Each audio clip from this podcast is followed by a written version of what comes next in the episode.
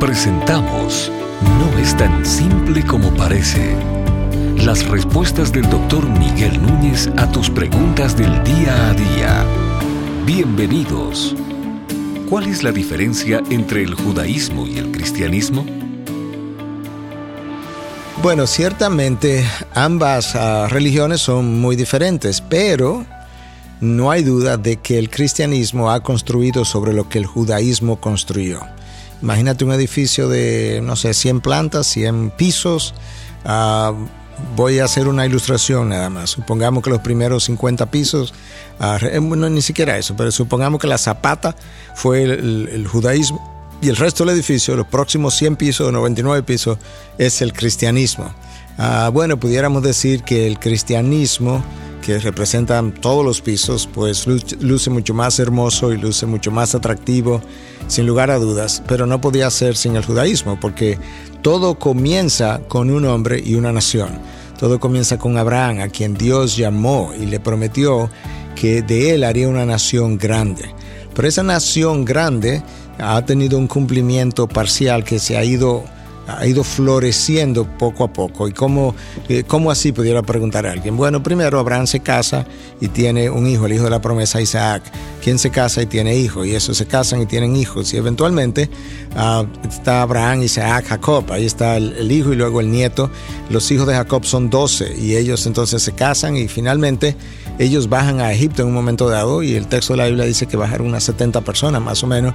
Esas 70 personas se multiplicaron y llegaron a ser más de un millón, quizás dos millones de personas en Egipto. Esa nación grande ya estaba entonces en Egipto. Pero Dios no estaba apuntando solamente a esa nación, porque esa nación eventualmente es sacada al desierto y llevado a la tierra prometida. Y luego, en el devenir del tiempo, Dios proclama el Evangelio a los gentiles y ahora los gentiles pasan a ser parte del pueblo de Dios también. Todavía eso es parte de la nación. Porque Dios le había dicho a Abraham, en tu simiente, que es, que es Cristo, en tu simiente yo bendeciré todas las naciones de la tierra. Entonces, en la simiente de Abraham, que es la persona de Cristo, Dios bendeciría a judíos y eventualmente a gentiles también. Y es a eso que Dios estaba apuntando cuando le dice, haré de ti una nación grande. En un momento dado eso tuvo un cumplimiento parcial con el pueblo judío, la nación judía solamente, pero esa nación entonces luego engloba, o Dios engloba junto con ellos a los gentiles, y ya ahora hay un solo pueblo, una sola nación, y eso es como, como comienza. Entonces, la promesa es Abraham, Dios trae luego a Moisés y a través de Moisés trae la ley, la ley ayuda al pueblo a formarse, le da forma de pueblo, de nación, le da leyes civiles, le da leyes morales, les da leyes ceremoniales, pero eventualmente todo eso apuntaba solamente a la venida de Cristo. ¿Por qué? Porque todos los hombres anteriores a Cristo y posteriores a Cristo han faltado a la ley de Dios. Y la ley de Dios es justamente lo que Adán violó. Y para salvar al hombre, alguien tendría que venir, cumplir la ley y luego ofrecerse en sacrificio para el perdón de los pecados de los hombres, porque Dios había revelado en el Antiguo Testamento, sin derramamiento de sangre no hay perdón de pecado, por un lado, y por otro lado, Dios no podía en su santidad y en su perfección dejar su ley incumplida y violada. Entonces, como nadie iba a poder hacer eso, Dios envió a su Hijo, a Él se encarna, cumple la, la ley a cabalidad, vive, nace primero sin pecado, vive sin pecado y luego va a la cruz y se ofrece como el sacrificio perfecto que uh, permite el perdón de mis pecados. Dios estaba completando la historia redentora. Uh, por eso nosotros tenemos que reconocer que el judaísmo le dio inicio a la historia redentora y el cristianismo le dio continuación y finalización uh, o le da finalización porque no hemos terminado a la historia redentora. Ambas cosas pertenecen a una misma historia redentora de Dios. Pero el judaísmo, representado en la Biblia como el primer testamento, estoy tratando de no llamarle Antiguo Testamento porque inmediatamente la gente dice, ah, por eso no tiene valor hoy. No, no es antiguo en el sentido de que no tiene valor. Fue el primer testamento y luego el Nuevo Testamento es el segundo y último testamento. Ese, ese primer testamento fue lo que ellos recibieron cuando Cristo no había, no había llegado todavía.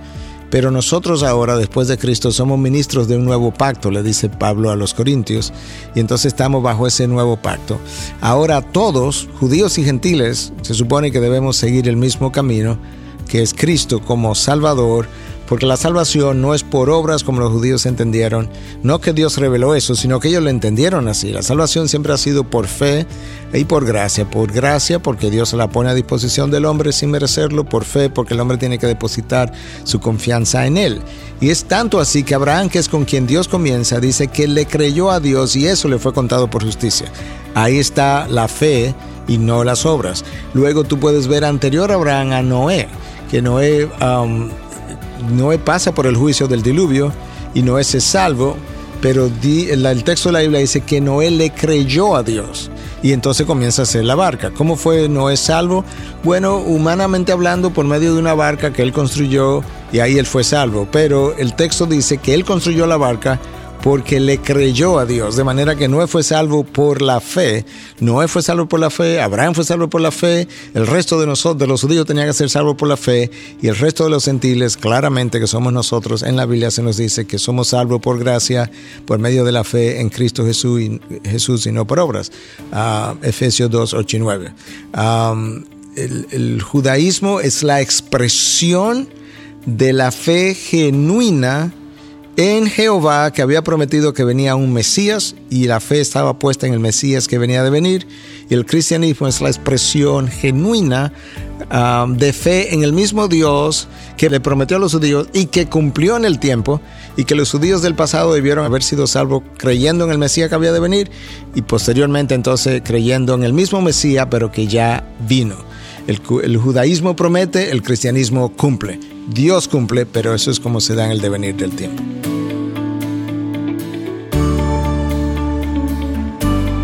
¿Estás pensando en algún tema que no es tan simple como parece? ¿Quieres saber la opinión del doctor Miguel Núñez sobre un tema en particular? Envíanos tu pregunta a través de nuestra página de internet integridadysabiduría.org. Gracias por tu gentil atención y será hasta la próxima.